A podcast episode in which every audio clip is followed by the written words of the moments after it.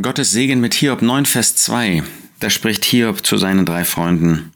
Wirklich, ich weiß, dass es so ist. Und wie könnte ein Mensch gerecht sein vor Gott?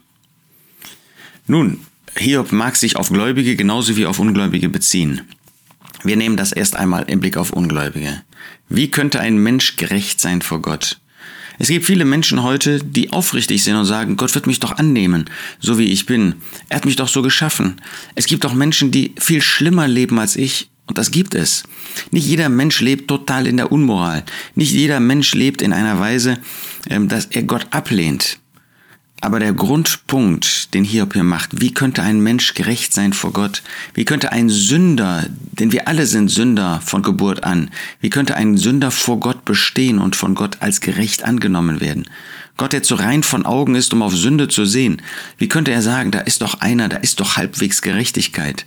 Dann würde Gott aufhören, Gott zu sein, wenn er mit menschlichen Maßstäben das beurteilen würde. Nein, selbst wenn ich mir keiner Schuld bewusst wäre, selbst wenn ich meinen würde, ich hätte nicht eine einzige Sünde getan, müssen wir doch zugeben, dass das, was in unseren Gedanken, in unseren Herzen ist, durchaus ungerecht sein wird. Nicht immer, aber immer wieder. Dass das, was wir tun, oft aus eigensüchtigen Motiven getan wird. Selbst der altruistischste Mensch, der Mensch, der sehr an andere denkt, hat doch irgendwie etwas, was er für sich tut. Nein, wir sind nicht in der Lage, dem Anspruch der Gerechtigkeit Gottes zu entsprechen. Kein Mensch.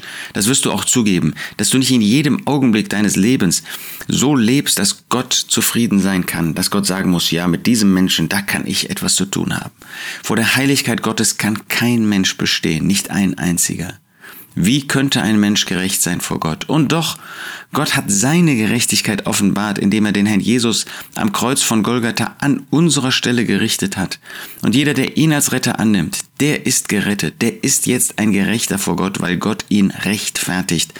Weil Gott das Werk, das der, sein Sohn vollbracht hat, auf denjenigen bezieht, der Jesus als Retter annimmt. Und das wünsche ich dir, dass du das tust, dass du das getan hast, dass du das sofort, so bald wie möglich tust, denn die Ewigkeit kann heute beginnen. Heute. Für dich persönlich oder auch für uns gemeinsam.